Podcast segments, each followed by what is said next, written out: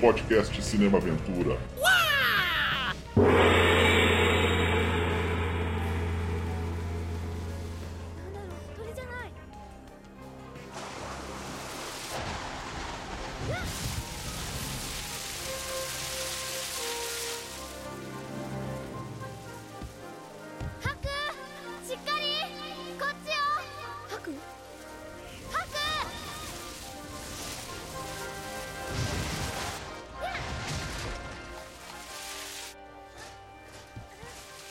Começando mais um podcast Cinema Aventura, hoje com mais um clássico da animação, um clássico do estúdio Ghibli, A Viagem de Chihiro, dirigido pelo gigante Hayao Miyazaki, de 2001. Se você não conhece Cinema Aventura, abordamos os gêneros mais emocionantes do cinema, como ação, aventura, artes marciais, ficção científica, guerra, enfim. Esse é o seu canal. Também falamos das, das biografias de astros e diretores que dão vida a esses gêneros. Eu sou Damiani Lobo e quero dizer a vocês para nos seguirem nas nossas redes sociais. Nós estamos no Anchor, Spotify, coloca lá para seguir a gente. Também estamos no YouTube é, com programas e edições especiais. Temos um perfil no Instagram. Eu sou Damiani Lobo e comigo aqui para falar desse grande clássico, Leandro Tonello. Bom, vamos falar aí do que eu gosto de chamar de Alice no País Opressivo dos Proletariados Espirituais, cara. Nossa senhora, hein? e ele retornando ao podcast, nosso escritor Evandro Luiz. A, a, dica que eu quero dar é não entre em construções antigas abandonadas. Uma dica de segurança aí do Evandro aí, olha que beleza, hein? né? Esse que é o nosso segundo episódio sobre animação, dessa vez, né? O a gente não tá reunido os três a última vez, é só para falar de filmes de cyberpunk depressivos e coisas do tipo, mas é. hoje é um filme mais leve. Mais ou menos, mais ou menos. Dá pra tirar coisas importantes desse filme aí, cara. Mas ele é, ele é realmente bem mais leve que Akira, né? Isso não dá pra negar, né? Ah, assim, só de não ter uma bomba nuclear na primeira cena já tá suave, já, já é um ganho, já, já é uma vitória. E crianças velhas com poderes psíquicos. Exatamente. Ai, cara. Né, então, filme dirigido pelo grande Hayao Miyazaki, talvez, não sei, talvez um dos maiores animadores do mundo aí, né, diretor de animação. Com certeza. Eu entre meu preferido. Isso que eu ia falar, fácil. Costumam chamar ele de Walt Disney japonês, eu acho que isso é uma afronta ao Miyazaki, mano, que o cara é, é gigantesco, cara. É, não só no Japão, como no, no mundo, né? Mano, eu, eu, eu, nem, eu não manjo muito da biografia do Miyazaki, assim, eu conheço mais a, as obras dele, assim, por cima, assim, tipo, uhum. Princesa Mononoke, é, Meu Amigo Totoro, tá ligado? Mano, a, é igual você falou, eu acho que ele é bem maior que o Walt Disney, assim, em qualidade de produção, tá ligado? Uhum. A gente fez menos dinheiro, mas... Ah, isso sem dúvida nenhuma. Não é esse o meu critério, tá ligado? Meu critério é arte, tá ligado? O cara, pô, como artista, Não. eu acho ele muito melhor. Isso que eu ia falar. E outra, né? É importante ressaltar também que, cara, o Viagem de Chihiro é o 13 terceiro filme longa-metragem do Ghibli, né, cara? É, então, exatamente. Não sei nem se muita o... coisa antes disso. É, não sei nem se o Damiani ia falar sobre isso, mas o Miyazaki já tava meio de saco cheio na época que ele fez o Chihiro. Tanto que ele já tava cogitando até de não, não desenvolver mais trabalho cinematográfico, cara. Ele tava bem bem desiludido com o mercado, assim, do de cinema de animação, tá ligado? Mas o, cine... tipo, o sucesso que Viagem de Chihiro fez, acho que nem ele esperava, cara, e fez o cara se manter aí mais um tempo, né? Ele é um cara que se incomoda um pouco com essa cultura do anime também, né? A cultura, o, o que virou uhum. a cultura, assim, o, o, fandom de anime incomoda bastante ele, né? E eu, eu acho que ele tem razão em alguns pontos, assim, tá ligado? Pô, pra cacete. O, o anime, mano, tipo assim, o anime se for para virar só uma uma indústria e, e, tipo, e sem se importar com a produção, com a meio doentio, tá ligado? Viram barato pra vender roupa de cosplay e boneco, tá ligado? E isso uhum. eu, eu concordo pra caralho com ele, que incomoda. Assim, uhum. a, e, e, eu não vou nem entrar na parte de sexualização infantil, tá ligado? Porque isso é crime, tá ligado? Isso é crime, irmão. É só, isso, só. É só crime, só. O pior que o Shihiro, que nem você falou, 13 terceiro é, longa deles, né? Foi que colocou de novo o Ghibli no, no mapa, né? Total. No mundo, né? Dessa vez, dessa vez mundial, cara. Os outros fizeram sucesso. Tipo, apesar. É, eu acho assim que sempre teve um padrão alto, assim, né? De, uhum. Pelo menos conceitualmente, né? Sim. É, eu só queria falar um pouquinho que ele. Ele começou. O Miyazaki, que é dos anos 40, né? Então ele sofreu ali com o pós-guerra ali, né? Muito ali. Ele que vem de uma tradição de vários diretores de, de, de animação japonesa, Kenzo Masaoka, o Mitsuyo Seo, Osamu Tezuka também, outra grande influência dele. Uhum. No Nobuho Onfuji também, né? Influência do Miyazaki também tem Lewis Carroll, Branca de Neve. Miyazaki era membro do clube clube de, de pesquisa infantil, então ele estudou muitos clássicos aí de literatura infantil. E a gente vê que os filmes dele sempre teve esse lado, assim, então a gente vai entrar depois numa pequena polêmica que teve aí, né? Pequena polêmica, entre aspas, né? Que foi inventada há pouco tempo, assim, então não tem muita lógica. Outra grande influência também do, do Miyazaki é o Moebius, né? Quem nunca, né? Sim. É, é ele que foi começou a trabalhar na Toei, né? Dali depois ele foi, ele passou por várias, né? Várias empresas ali começou fazendo um, um filme chamado Dog Mark. Mas foi em 68 que ele começou a. que ele trabalhou no filme Horus, né? Uhum. Primeiro longa do Isao Takahata, o grande parceiro dele. Então essa, então essa, essa parceria aí foi voltou nos anos 80, né? Mas ante, anteriormente o Miyazaki já tinha feito o Lupin, o Lupin terceiro, né? Que é que era uma série animada, depois virou um, vários longa-metragem, né? O dele é o terceiro. Longevo, longevo pra caramba. Tem filme do Lupin até hoje, cara. Tem. Ele adaptou, ele, nessa época ele quase adaptou um quadrinho do Richard Corbin, que é curioso, né? É bem curioso. Nada a ver, né? É, mas ele tem muito ah. disso, né, cara? Tem muita influência, cara, de tudo. É, o cara tá, era bem aberto, né? Esse tipo de coisa, né? Aí o, o Náusica, que dizem que é o que é um proto Ghibli, né?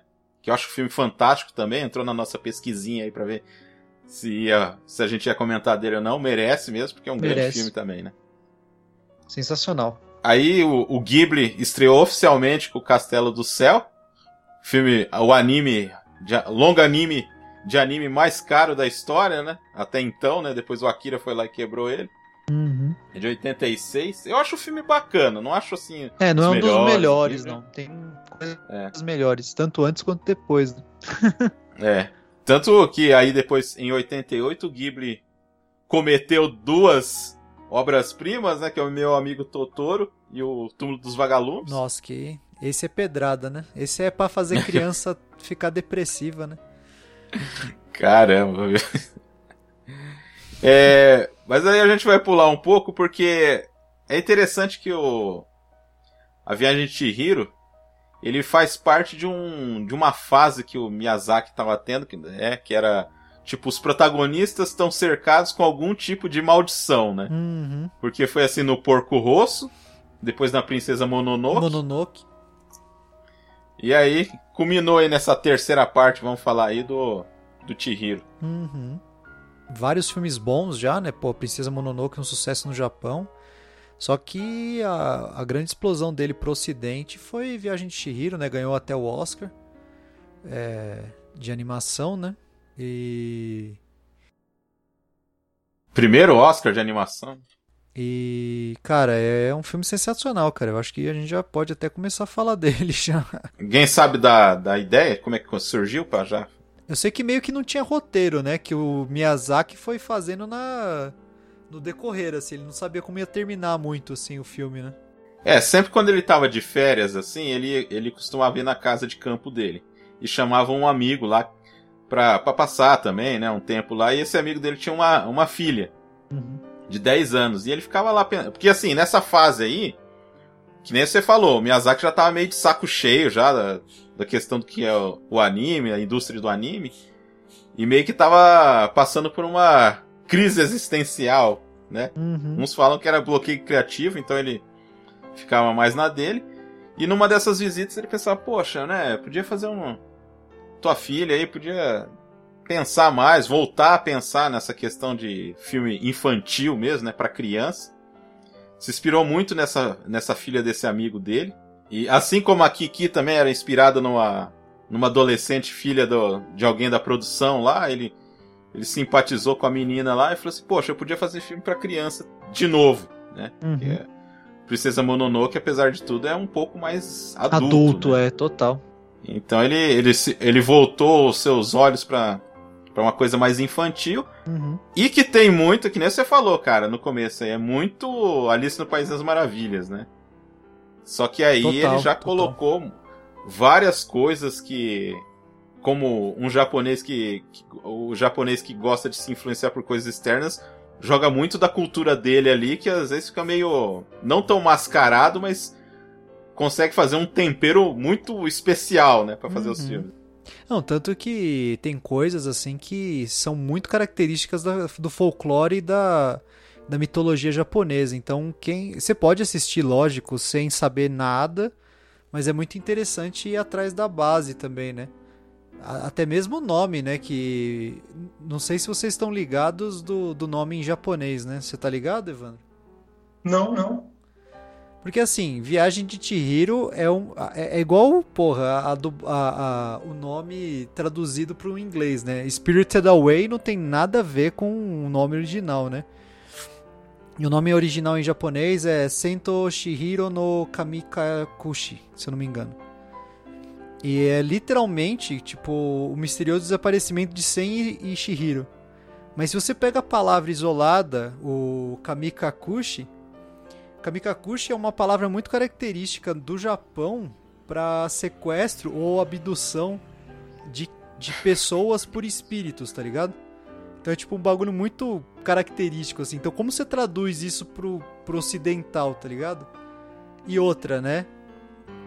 E outra, ele já dá uma dica do filme no nome, né? Coisa bem de japonês, né? Que ele fala, tipo, é, então seria o misterioso desaparecimento, né? Ou, ou, ou abdução espiritual de Sen e Shihiro.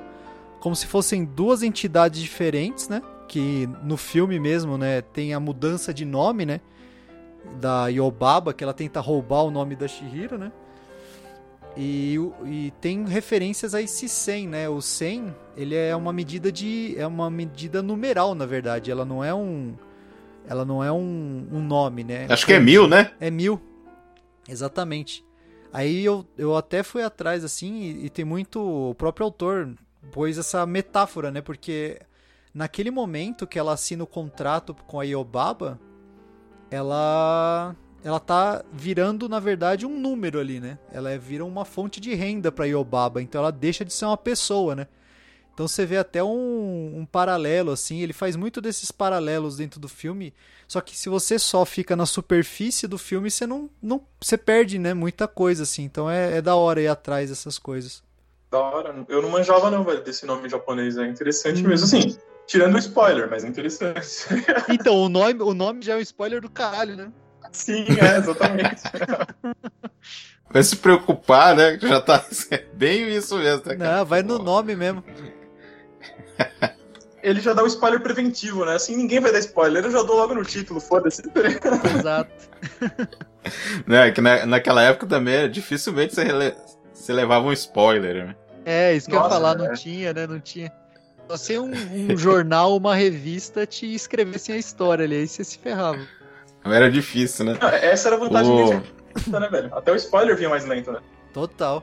É, Então, cara, é, você falando isso aí, o filme tem várias coisas ali que, que, que, que faz uma, uma aprofundada ali é, da tradição, né, da cultura das, das casas de banho, né, do Sentou, né, é Tens, que é. eles chamam É. lá, Uhum. que vem lá do, Da era lá do feudal. século XII lá, né, é, então, que era muita, era questão de sagrado mesmo, né, só os monges faziam isso aí, depois que Aí o pessoal com mais grana, como sempre, né? Aí que, ah, não, vamos, vamos também tomar banho para receber novas energias. né? Pra dar uma, la- uma lavada na alma, né? Da, da quantidade de exploração que a gente faz com o povo, né? Quantidade de cabeça que a gente É. corta pra testar a espada. pois é, né? É, aí o.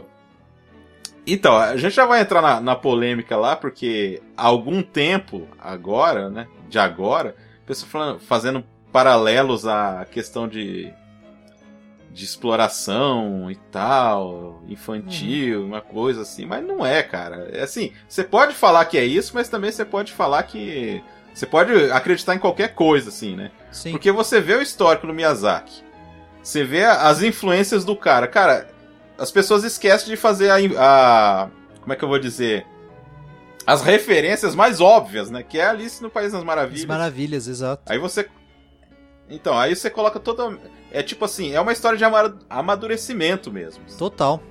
Porque aqui é nesse negócio, ela perde o nome, ela que tem que correr atrás, ela, uhum. tem, ela faz tudo. Ela então... tem que salvar os pais, né? Tanto que essa é, é, é, tudo muito interpretativo, assim, mesmo os pais virando porcos tal. Pô, você pega uma época ali que o Japão já tava em declínio, cara. Então, tipo, se você quiser, eu vi muito, eu vi algumas matérias associando de sociólogos que gostam de usar o cinema como instrumento de análise, né? Como o Slavoj gosta de fazer, por exemplo, mas outros sociólogos que fazem isso, falando que, tipo, na verdade a transformação dos pais ali em porcos, né? Porque os dois são uns gananciosos glutão da porra. Os caras chegam já comendo, nem sabe de quem é a comida, não tem ninguém para atender os caras, os caras já chegam metendo a, a, a boca ali, tá ligado? Então e, e, cara, é engraçado ver isso, né? Como ela começa se borrando de medo no começo do filme, né? E o que ela vira, assim, no, no filme é, é muito interessante ver, né? Então, é bem isso. É uma história de amadurecimento pessoal, assim. Não tem muito que... Você pode tirar várias referências e adequar o que você tá querendo enxergar ali, mas... Como toda boa arte, né? Você pode interpretar de várias maneiras diferentes ali. Uhum. Mano, até pelo início do filme, eu acho que além dessa parte da exploração, eu, eu enxergo isso no filme, tá ligado? Mas é, é igual o Lê falou, né? Tipo, é interpretativo. Dá pra enxergar e dá pra não enxergar. É um subtexto, tá ligado? Eu acho que o filme ele é sobre conhecimento, sobre autoconhecimento, mas também conhecimento de lugares novos, de situações novas, tá ligado? Que entra nisso de amadurecimento, né? Porque, tipo, mano, o, o filme começa. Eu acho até que o título em português é, é bem feito, tá ligado? Porque o, o título começa com uma, o filme começa com uma mudança, tá ligado? Começa com ela chegando numa casa nova. Só que aí no que os pais estacionam o carro ali, eles são levados por uma curiosidade de entrar nessa edificação antiga ali que parece deserta, tá ligado? E eles entram e acham um vilarejo que é, eles inicialmente acreditam que é um parque de diversões, tá ligado? E mano, dali é só ladeira abaixo, porque eles sentam e comem a comida sem nem ter ninguém para servir, igual o Leandro falou. É, são e ela tá se... do cacete, né? É, mano, assim, porque. Até porque. Eles têm cartão frase... de crédito, né? É, é a frase não, é, não, não existe almoço grátis. Esse, nesse filme os caras levaram a outro nível, né? Porque, tipo assim, tudo bem que o almoço não é grátis, mas caralho, tá ligado? Tipo, e, mano, o lance de parecer um parque de diversões, mano, pra quem já foi no Hop Harry aqui em São Paulo, mano, é igualzinho mesmo, parece um parque sim, de sim. diversões. As casinhas coloridas e tal. Só que você não chega na porra do Hop Harry, se ele tá aberto, e sai comendo comida de quem você não conhece, né? Não, e outra, a real é que assim, se, você, se eu chego no Hop Harry e ele tá vazio, eu vou achar que tem uma coisa muito errada, velho. Eu vou ficar ligeiro. Eu falo, velho, como assim essa porra tá vazia, velho? tá, alguma coisa não tá certa, né? É, assim, eu posso ser abduzido para o mundo espiritual? Posso, mas pode ter dar, dar várias merdas diferentes, assim. Pode ter começado uma guerra civil e eu não fiquei sabendo. Pode ter começado um apocalipse zumbi. Mano, pode ter acontecido 200 coisas erradas, diferentes, tá ligado? Só sai é... fora, tá ligado? O certo é sair fora. Chegou num parque... A última coisa vazio, que você... Sai fora. Não, não só o cartão de crédito, né? Na hora que eles estão lá com o carro lá, nossa, você tá acelerando demais. Você vai ficar entolado. Não, aqui é quatro. É. Como é que é que ele fala? Tração nas quatro rodas, né? É, ele dá uma valorizada no Audi, né, mano? Você vê que. A, toda a, hora. A Audi, a Audi deu, uma, deu uma investida nesse desenho aí, né, mano? Os caras deram investida nesse desenho aí, cara. Os caras fazem questão de mostrar o símbolozão da Audi lá. Olha só, hein? tipo, crítica ao consumismo. Aí tem a propaganda é, da, da Audi. Assim. Não tem jeito, mano. Não é, não tem. Mas é da hora, é da hora esse comparativo também que o Evandro fez, porque é realmente isso. E é até legal que na hora que você vê que eles estão né, mudando de local assim, é que a estrada deixa de ser uma estrada né, de, de asfalto para ser uma estrada de, de terra. E bem no local onde onde eles vão, fazem essa mudança, tem lá, né, o o portalzinho, né, característico ali do, do, da cultura japonesa, né, que é o tori ali, né, que é o portalzinho. E normalmente ele, ele representa isso, né, a mudança pro, pro mundo espiritual ali, né? Você tem uma abertura pro mundo espiritual. E eles nem sabem o que, que tá rolando ali. Mano, e o próprio, o próprio ambiente, assim, o próprio visual, depois que eles passam desse portalzinho, ele muda pra caralho, porque eles entram num lugar que a pira é totalmente anacrônica, assim, é umas construções uhum. antigas, tradicionais, japonesas, assim, não tem nada a ver com o mundo externo. Parece o Japão da, vindo, tá é, parece o Japão da década de 60, de 70, mano, é aquilo ali, tá ligado? Uma mistura esquisita ali. De neon com... E tem, tem um negocinho interessante, porque essa coisa do cara se perder também foi inspirado no amigo dele, o pai da menina. Que o cara vivia se perdendo, o cara sempre ia lá na, na casa do cara e sempre perdia o caminho. Né? Não sabia chegar nem assim ferrando. Também. Não. Até nisso ele homenageou o cara, né? Nossa. Mas é, é muito. Cara, e, e, a gente não pode esquecer de falar da beleza do. Cara, do desenho como um todo, né? É, parece um quadro o negócio, cara. É impressionante, assim. Eu, eu tava revendo com a minha esposa, mano do céu, cara. Pare... Cada frame desse filme parece um, uma obra de arte, assim, mano. É um quadro. É, espetacular, cara. Eu, eu, eu, gosto muito daquela cena que ela sai e tá aquelas luzes, assim, bem longe. Longe, assim, né? Depois do rio, assim, uhum. sabe? Não, tudo, cara. O trenzinho passando lá fundo, o vilarejo, mano, é muito foda, cara. É, tudo, né? O, a, o estúdio Ghibli sempre teve muito esmero, mas parece que Shihiro, assim, ele tem um, uma vibração diferente, assim, ele é mais colorido, mais bonito, sei lá. Que o Nausicaa, tipo, mesmo o Mononoke, eles têm coisas muito bonitas ali, mas parecem uns desenhos mais sóbrios, né? Esse não, ele é mais é, vibradão, assim, mais bonitão, assim.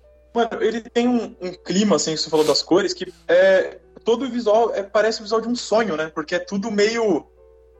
Tem, tem esse clima meio surreal, assim, o tempo todo, né? Tá ligado? Da, uhum. eu falo da imagem mesmo, assim, as cores, a, o, o jeito que as construções se organizam, você ter humanos e sapos gigantes e espíritos, tudo do lado um do outro, parece um sonho bizarro, né? Assim, todo o ambiente, assim, né? Não, tem, tem um crítico americano, eu não vou lembrar agora quem, mas foi no programa do Roger Ebert, que ele falou assim que parece que o Miyazaki falou assim, fez um concurso e, e chamou um monte de criança para desenhar um monte de coisa assim e colocou na tela. Porque, por exemplo, tem, é, tem uns, uns espíritos lá que é só cabeça, aí tem aquele bebê gigante, que é uma mas, coisa assim, tipo, então, bem de criança, né? O cara desenha um bebê mas, gigante. Mas aí você vê também, né? Aí, aí é foda. Aí eu, aí eu cutuco um pouco os americanos. Você vê a, o, a, a, a, o raso que é a cultura dos caras, né? Porque os caras não vão atrás para saber da porra do. Não sabe, tipo, pô, é só olhar desenho antigo, da, da época feudal mesmo, que os caras faziam aquelas impressão em madeira, mano. Mano, o que tem desses demônios, desses. Os caras. Lá é chama de yokai, né? É demônio, espírito, monstro. Todos. É, é mais questão de espírito, né? É, é referência, assim, cara. Tipo, mesmo as cabeças, mano, as cabeçonas lá, é tudo, se você for ver, é uns Daruma, tá ligado? É igualzinho o desenho tal, tipo. E tem referência disso no folclore também, se os caras forem atrás. A Yobaba mesmo, eu tava. Eu pesquisei por causa do podcast, né? Que a Yobaba ela, ela, ela é baseada em folclore também. É, ela é chamada de Onibaba e é uma bruxa da montanha que ela, é, ela utiliza a magia dela para aprisionar e comer suas vítimas. Tanto que o, o Haku, quando ele encontra a Shihiro lá, depois que os pais dela fazem a lambança lá e viram porcos, ele fala, mano, você tem que arranjar, você tem que arranjar emprego aqui, senão você vai ser devorada, mano. Então meio que ela tá ferrada ali, ou você trabalha ou você vira comida, não tem muito não tem muito outro lance não, mano. Então, tipo, tem esse, essa leveza da da doideira da criança ali, mas tem muita, tem muita base em, no folclore dos caras ali, tá ligado? Não, mano, mas, mas americano não sabe ler legenda, velho. Não dá pra esperar muito dos caras, tá ligado? Mas é, é interessante, cara, ver esse, esse subtexto, assim, do espiritual e o, como ele correlaciona isso com uma modernidade ali, porque tem o, tem o trem, tem umas coisas modernas ali, mas ele, ele critica várias coisas, assim, no meio do filme a questão do do rio mesmo, cara. Do espírito mal cheiroso lá. Né? Que é tipo. Pô, chega um, uma bolha de, de, de, de fedor e parece esgoto mesmo, mano. Aí quando a Shihiro consegue dar uma, um banhão no cara lá, ele é o espírito do rio, tá ligado? Tá, tá cagado, tá cagado de, de poluição. Nossa. Mas, mano, eu acho que aí entra duas coisas. Uma é essa crítica que você falou, é uma crítica à, à modernidade, que eu acho. Eu, eu acho que ele faz mais uma crítica à modernidade do que ao consumismo, tá ligado? Tipo, eu acho que a, a crítica que ele consistentemente faz durante o filme é a como a vida moderna, tipo, meio que fodeu, estragou, assim, algumas coisas tradicionais, estragou as tradições. É uma coisa também saudosista, assim, tá ligado? Só que eu Não, acho e ele que é nesse... um. Oh, desculpa. É, mas é, é muito, muito também a questão japonesa, né? Sim, sim, é exatamente. Um saudosismo às tradições antigas do, do país dele, exatamente. A cultura E por tradicional ser, japonesa. é, e por ser shintoísta também, né, cara? Então o cara fica trazendo. O shintoísmo fala muito da natureza, espírito da natureza e tal. E ele sempre, cara, em todos os filmes dele, pô, esse é o décimo terceiro. Pô, você pega Mononoke, você pega Nausicaa. Mano, é tudo eco, ecoativismo, mano. Todos falam sobre isso, velho. A primeira cena de Mononoke é aquele javali coberto de verme destruindo a floresta, velho. A primeira cena. É isso que você falou. É, tipo, da primeira cena tá a mensagem. né? É a corrupção. É, é a- natureza sendo corrompida pela modernidade ali, né? Pelo mal ali. Então, tipo, desde sempre o cara fala de ecoativismo, os males eu ia da guerra, né? A segunda, o segundo aspecto que eu acho que ele tá debatendo aí nesse Espírito do Rio é nesse barato do, do banho como algo sagrado que você tava, vocês estavam falando no começo, sabe? Porque o, o bicho chega, tipo, parecendo uma bola de, de lodo, de esgoto, e ele sai como água pura, tá ligado? Do banho, tá ligado? Então ele, ele tem essa reverência a algo tradicional, tá ligado? Tipo, é a, a uma tradição, é isso que eu tô falando, sabe? Tipo, ele tá Uhum. é por isso que eu enxergo mais esse saudosismo, assim, esse, essa crítica à modernidade, porque ele, ao mesmo tempo, ele está criticando a poluição moderna dos corpos d'água, né, dos rios, dos riachos, dos córregos, Uhum. e falando também dessa, dessa tradição da casa de banho como algo purificador. Sim. Mas uma questão interessante aí é a representação dos rios como dragões, né? Tanto o Haku quanto esse espírito do rio, eles são representados como dragões. E na mitologia tanto chinesa quanto na japonesa, os dragões eles representam água, rio, cachoeira, tanto que o golpe do dragão lá do, do Cavaleiros do Zodíaco também, né? Era debaixo da cachoeira lá. Quem, quem não ficou no chuveiro, né, tentando fazer a água do chuveiro voltar igual o, o dragão fez com a cachoeira lá. Época- épocas de, de Cavaleiros do Zodíaco. É, Olha a revelação aí do Leandro. aí, né? Só lá. Ah, crianças. Quem, quem acabou com. Quem é o culpa- o culpado da nossa crise hídrica é o Leandro, a gente acabou de descobrir Sou isso. eu. né? Sou eu tentando. Duas coisas, tentando fazer o, o- o golpe do dragão lá do, do Shiryu e ficar dando da Hadouken também, mano. Ficar tentando dar Hadouken dentro, dentro do chuveiro, igual o, o, o Ryu na praia, mano. Só lá, só. sai, sai do banheiro, filho. Parabéns, viu? Sou eu lá. Se o, seu, se o seu pai assistir esse, esse podcast, ele já vai saber por que, que a conta. Não, não vai, não por vai. que, que a conta tava muito alta naquela época. Boomers, boomers não, não vão acompanhar esse programa. Mas é, é, voltando pro, pro ecoativismo, cara, é- isso o Miyazaki sempre trouxe, mano. É, é- E o Ghibli em geral, né? Eles, eles- Por isso que eu acho que é- isso difere assim, um pouco da Disney. A, a Disney começou a pincelar um pouco isso agora, tipo, né? Depois dos anos, sei lá, 2010. Vai, vou, vou falar um. É, sei lá, é, é, com o Oli, tá ligado? Apesar que. Apesar que de, de jeito bem mais ou menos, ele fez isso com a Pocahontas, né? Bem Nossa! menos. Mas. Bem, é. Não vamos entrar em Pocahontas, por favor. Ai, cara. Oh, mas uma Hum. coisa legal também do Sem Rosto, que eu fui pesquisar também, porque se, se tinha alguma referência, né? Porque no filme ele fica muito. Né? Ele, ele fica muito encantado com a Shihiro, né? Acho que pela pureza dela e tal. E no, na cultura, na mitologia japonesa e, e asiática também tem um bagulho que eles chamam de fantasma faminto. Que são espíritos de indivíduos que eram gananciosos na outra vida, então por isso que eles ficam é, tentando. Eles são insaciáveis, né? Por isso que no filme, mano. Ele, depois que ele come o sapinho lá, mano, o bicho ele não para. doido, é. mano. Ele é.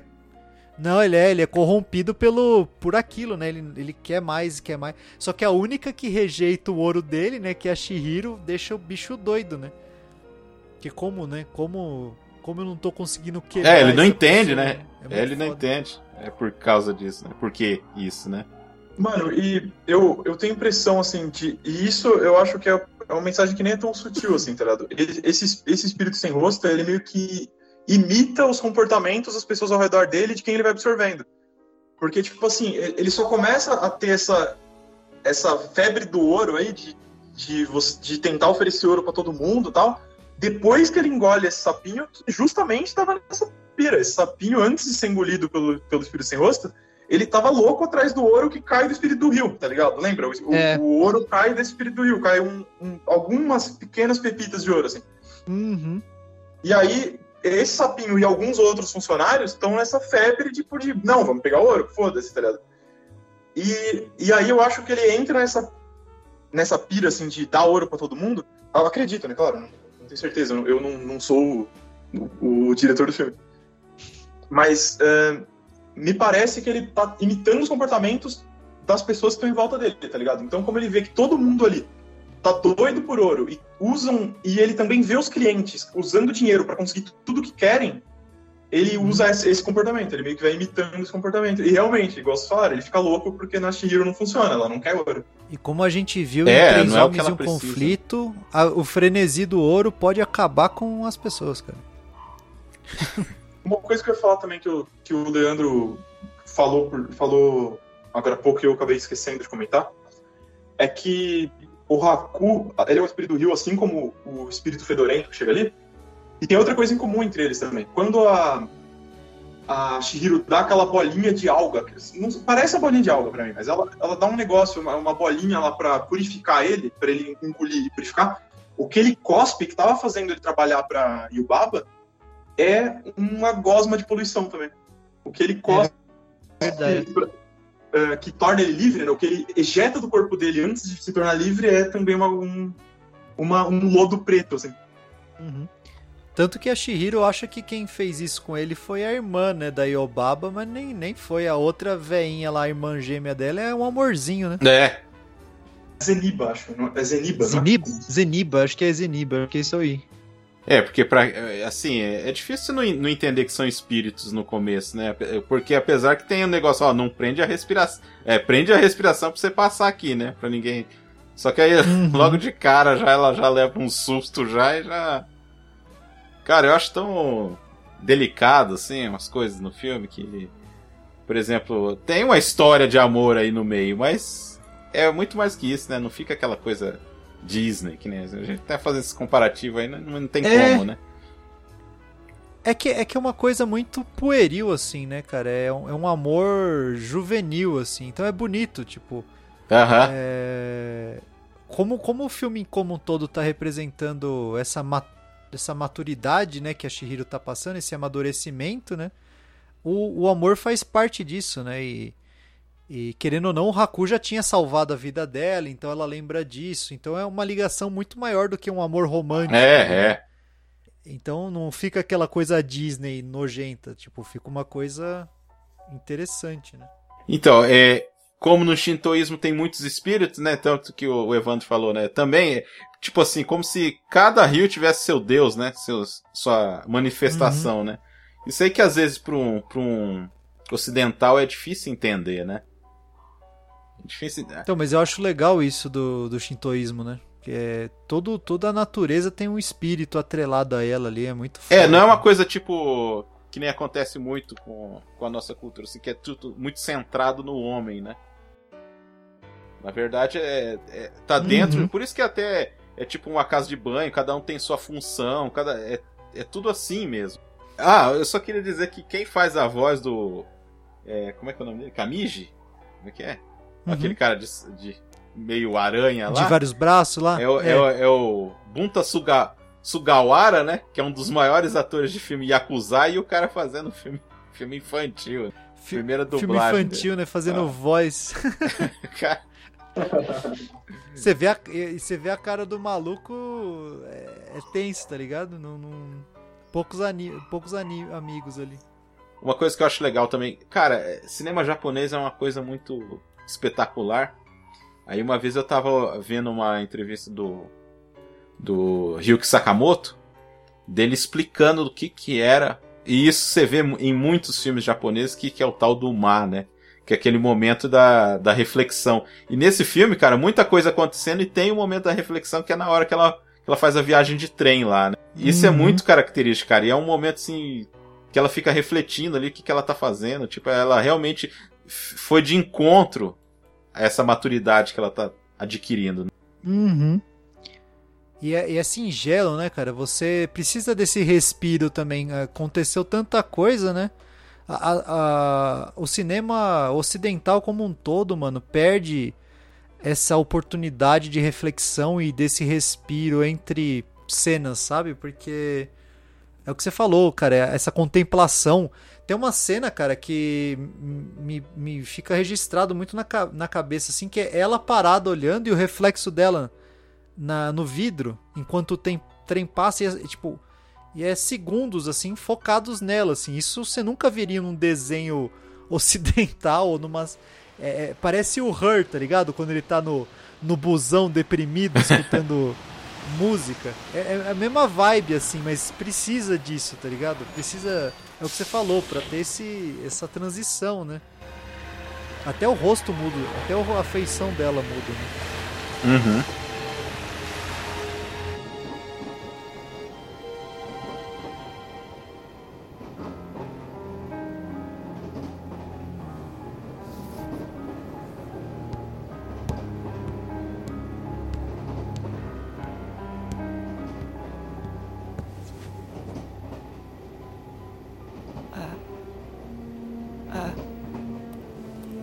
いでおとなしくしててね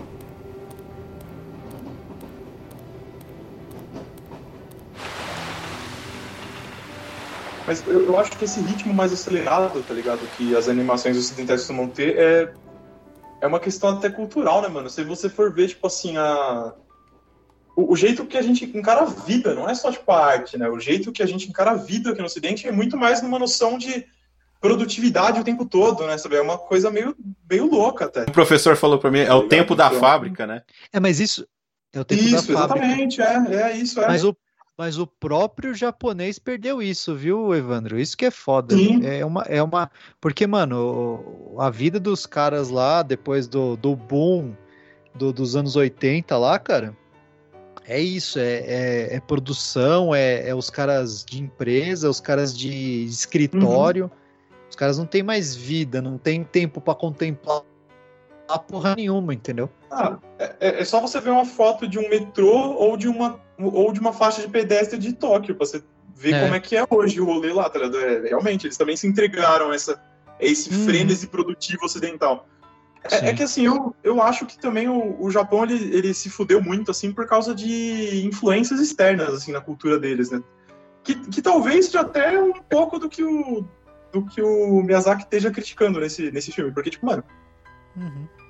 Uhum. a casa de banho que deveria ser uma parada cultural japonesa, ela virou um barato comercial, tá ligado? Tipo, e mesmo no mundo dos espíritos, ela virou um barato em que tá todo mundo correndo o tempo todo pra atender o maior número de clientes possíveis pra dona, que é o baba, lucrar, tá ligado? É Não, isso, e na tá hora ligado? que o sem rosto. Não é mais um barato. é, na hora que o sem rosto começa a pagar todo mundo lá, todo mundo fica desesperado, acorda mais cedo. Não, tem desfile, mano. Tem desfile. Todo mundo. O cara. É, Cara. o cara dançando com. Lembra? Aquilo é muito bom. Peçam. É, É uma coisa Peçam. exatamente. peçam. pe- Peçam, qualquer, peçam sua caixinha. Peçam sua caixinha. É, E a Shihiro atrapalha, né? Porque ela tá querendo salvar o Haku lá, mano. nossa, Foda. que é muito foda, cara. Não, essa do. Dessa do. Essa, toda essa sequência aí do, do dragão aí, que é o Haku. O, o Miyazaki Uhum. fazia a reunião ali com o pessoal, né? E ele era o mais velho e tudo era, tipo, os caras de 20 anos, assim, tá, né?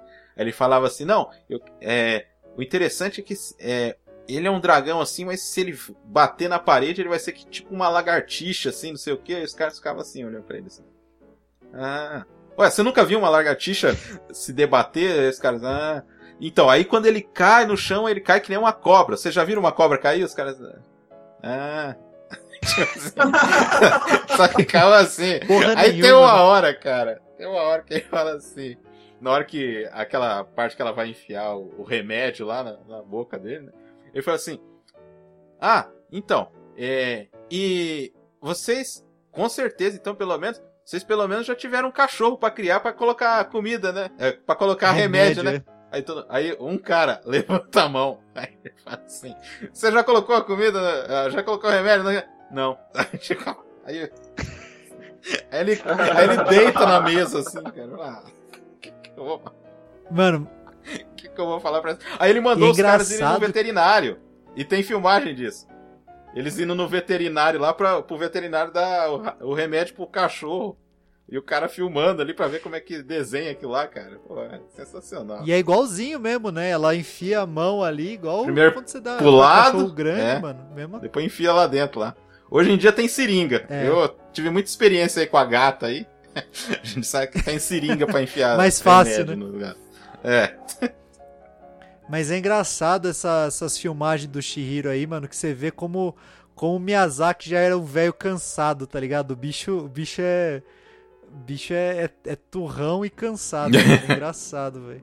É, mas assim, é, pelo que eu vi, cara, ele é um, ele é um cara assim, que, tipo, pelo menos né, nesse filme aí, ele tinha um cara que era assistente dele, e ele conversava de igual pra igual com o cara. Ele nunca rebaixava o cara, ah, você tem que fazer isso aí. Ele chegava assim, falando, não, tá, tá, tá, ah, o que, que você acha disso aqui, não sei o que e tal. Aí o cara olhava assim, é, dá pra fazer. Fala, ah, então, então faz, tá? Então faz.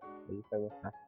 Pelo jeito, apesar de, de ser meio corrido, ele tentar acelerar as coisas, é, manteve assim um- uma certa calmaria, assim, né? Ele ia cozinhar, ele fazia macarrão pros caras, então É, ele fazia lame pros caras, mano. Era engraçado isso aí. É muito interessante, cara. Mano, é- ele só, ele só é muito crítico do filho dele, né, mano? Não sei se você já viu. Ah, mas também, Mano, é né? Foda. é- Não, eu sei, eu sei, eu sei. É difícil, é difícil, né? É difícil defender, né? Mas, mano, é pai, né, porra? Dá, Nossa. dá uma. Até o Bowie vendo, vendo aquela merda daquele filme do, do Warcraft lá que o filho dele falou, que fez, ele foi lá ver, tá ligado? Dá um.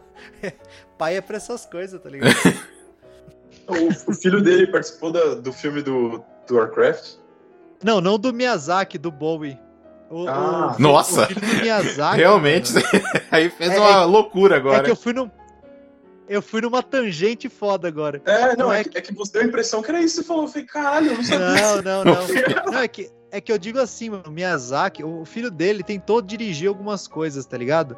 Só que ele nem de perto tem a, a sensibilidade que o pai tem, tá ligado? Aí é foda, mano. Aí, o- aí o Miyazaki, ele, ele meio que, tipo, cagava, caga meio pros, pras coisas que o filho dele faz, tá ligado? Meio que isso, assim.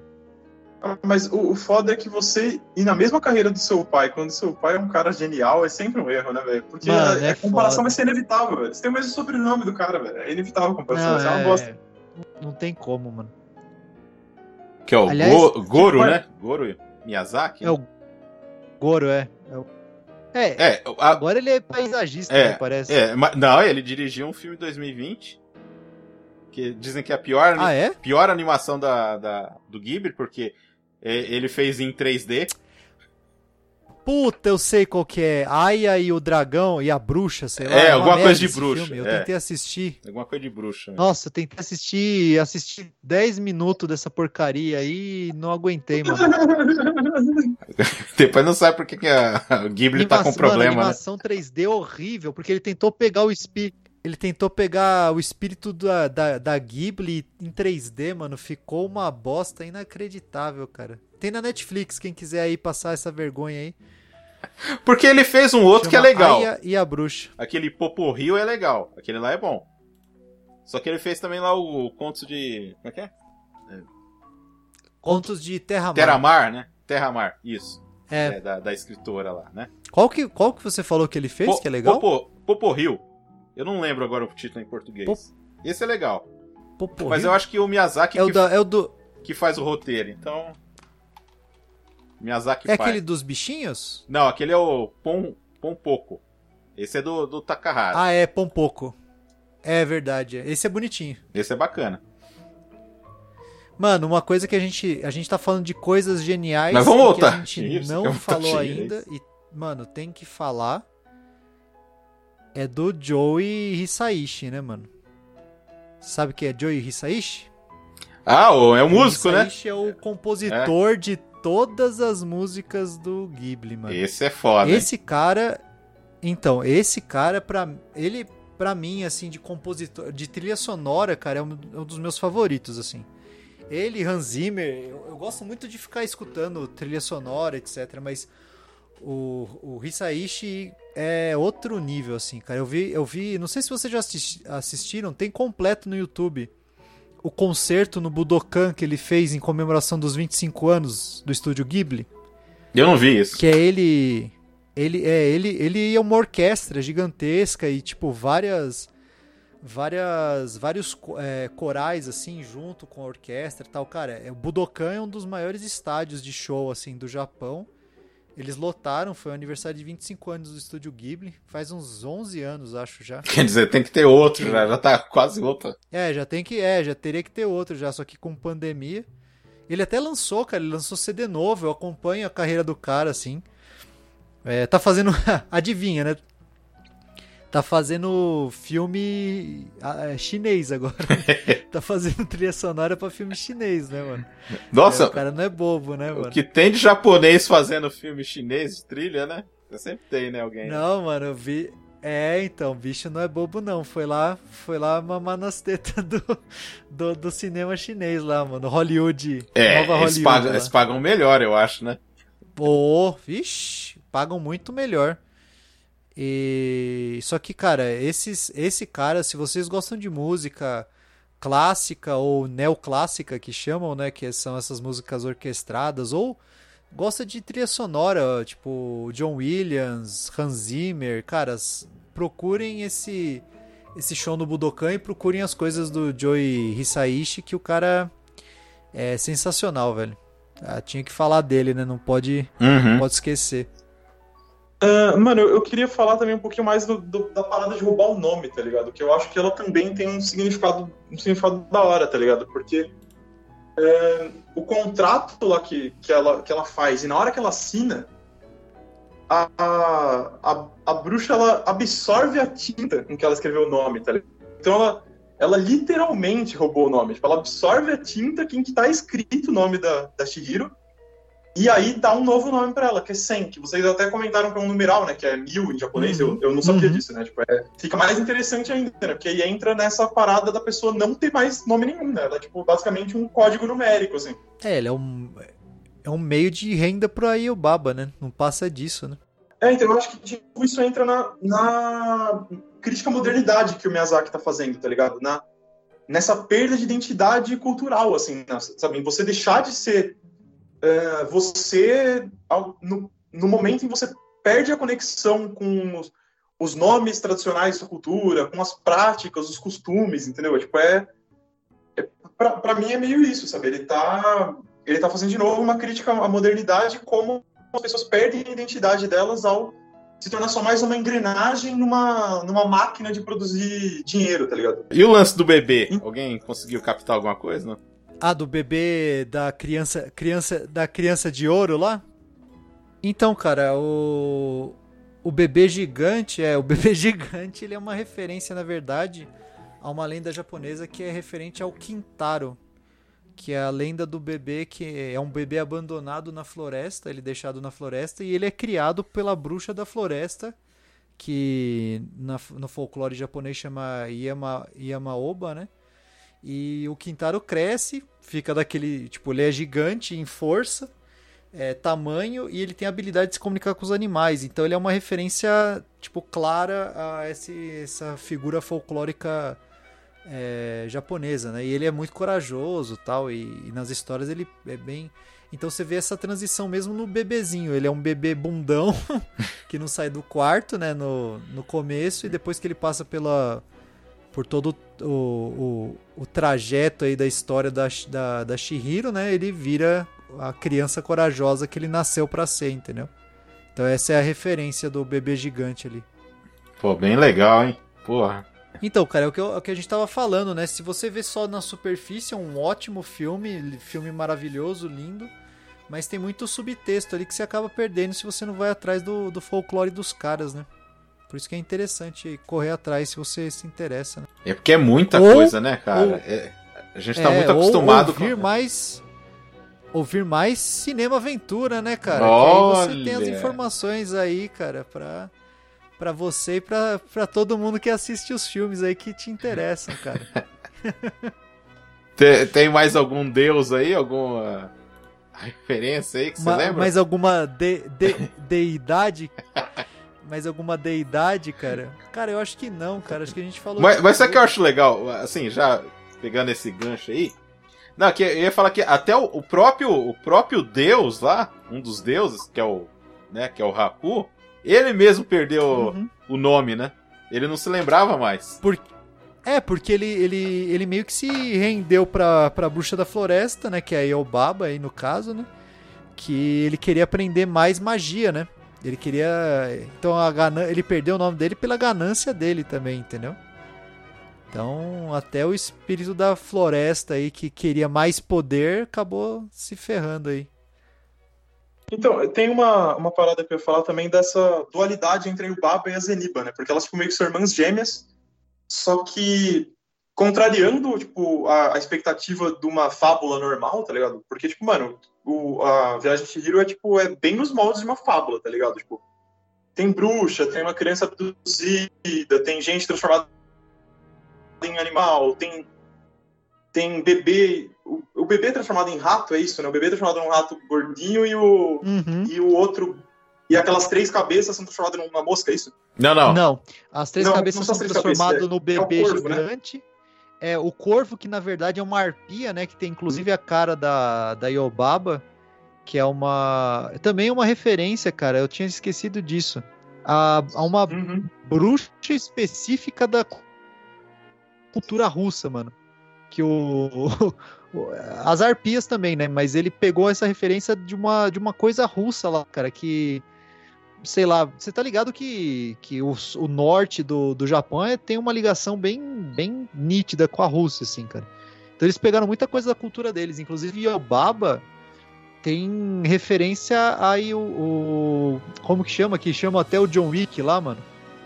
Baba Yaga. Baba Yaga, é a mesma, é a mesma referência, assim.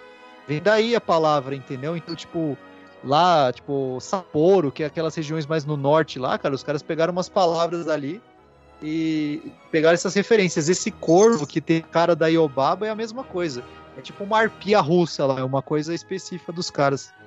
Que vira, é, então, que vira o corvinho lá.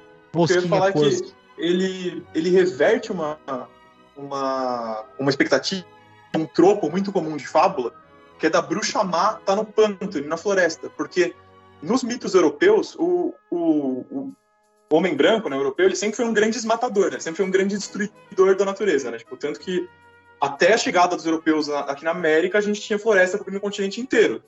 Os caras chegaram e, tipo, em poucos, poucos séculos, fuderam tudo, sabe? Tipo, você pode ver Mata Atlântica, você não tem nem 10% dela em pé, tá ligado? Passaram o serrate. Então, o, o, na, nos, nas fábulas europeias, você tinha muito essa parada do, do mal estar na floresta, do mal estar no pântano, sabe? Então a bruxa tá na floresta, tá no pântano, tá ligado?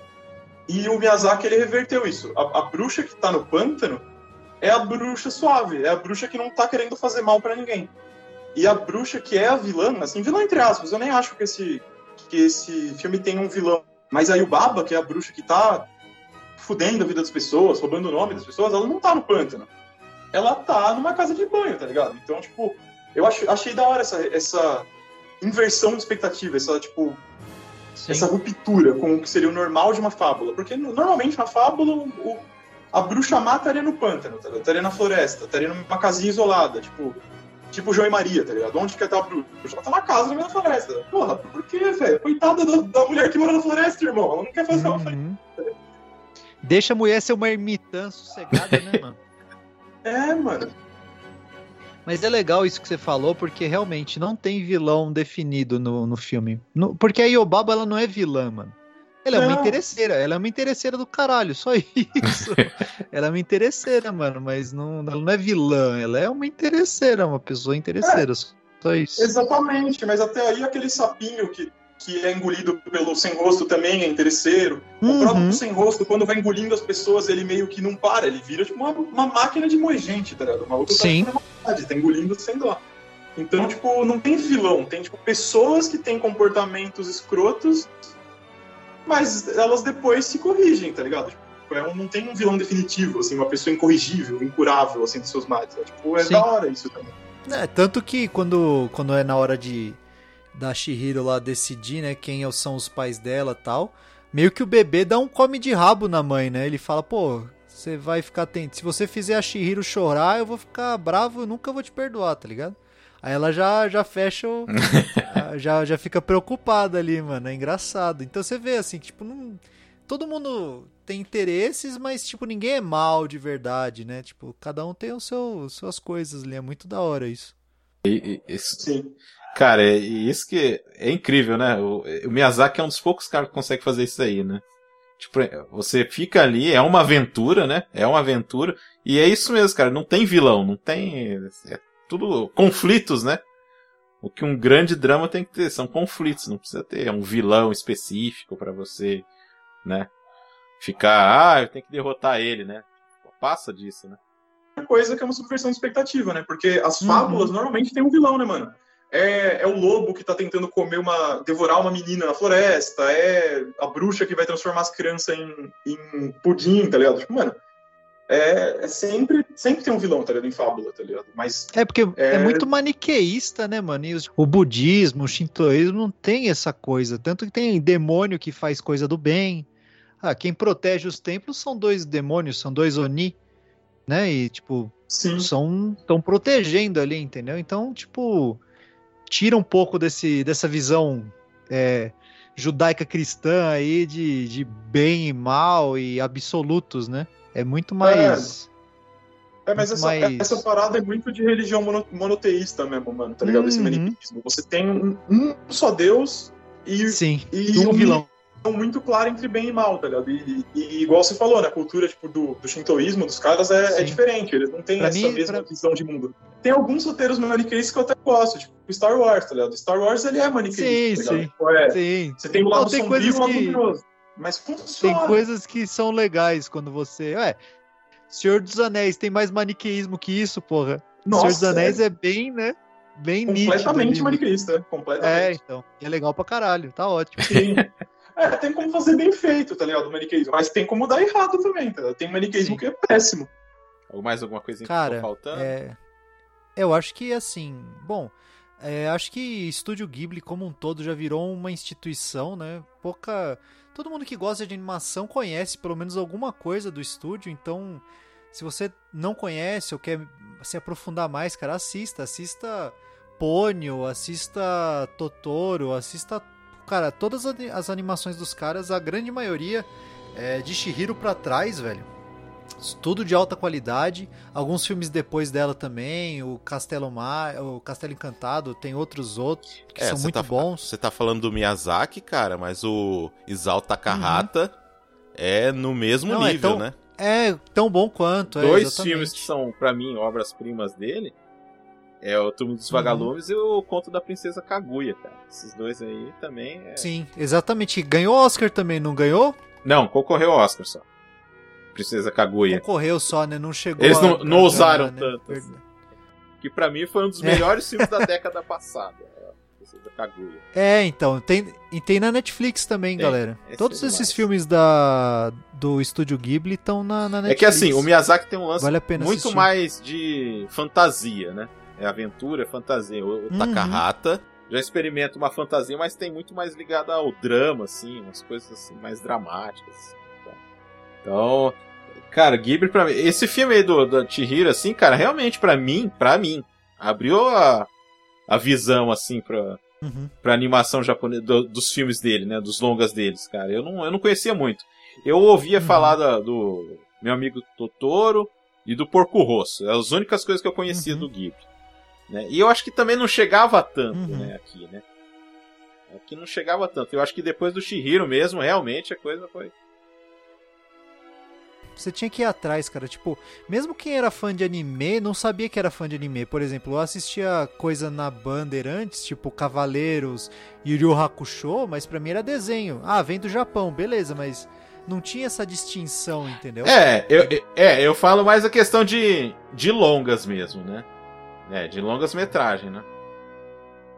Depois da Shihiro, assim, o bagulho descambou. É, porque assim. aí você conhece. Aí depois você veio o Satoshi Kon, assim, que já tinha lançado o filme, mas depois que veio, né? Abriu muitas por- porteiras aí no Exatamente. mundo aí. Páprica. O Páprica, né? Que foi um, né? um Uhum. clássico instantâneo, né? Sim. Sim. É. Evandro?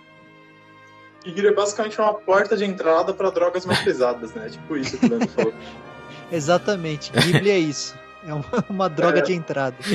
É, então. Que você não quer sair, né? cara, Basicamente. Só o dia que acabar mesmo, né? O Exato. mesmo. Ah, e você acabar. vai. E você vai acabar roubando videocassete da sua mãe pra conseguir comprar anime, é foda. Então é isso. Palavras finais? Oh, Não? Evandro? vo- Leandro? Não, é isso aí. Assistam, cara. É. Assistam o Estúdio Ghibli. Sim, assistam e não entrem em construções abandonadas. Só Então- Então eu vou, vou encerrar o Cinema Isso aí. Aventura desse filme maravilhoso aí que. Novamente, aquela frase assim que já tá virando clichê minha, um dos meus filmes favoritos, pelo menos das, das animações com certeza, entendeu? Tá entre o top 3, assim, pra mim. Uhum. Top 5, mas enfim. É... Evandro, valeu! Aí estamos na próxima. Opa, valeu, obrigado pelo convite e sempre que precisar, chama a gente. É isso aí. Leandro, meu amigo, novamente. Mais uma. Só, só me chamar quando tiver mais filmes aí. A gente vai estar na parceria como sempre. É isso aí, gente. Valeu, Cinema Aventura. Até mais.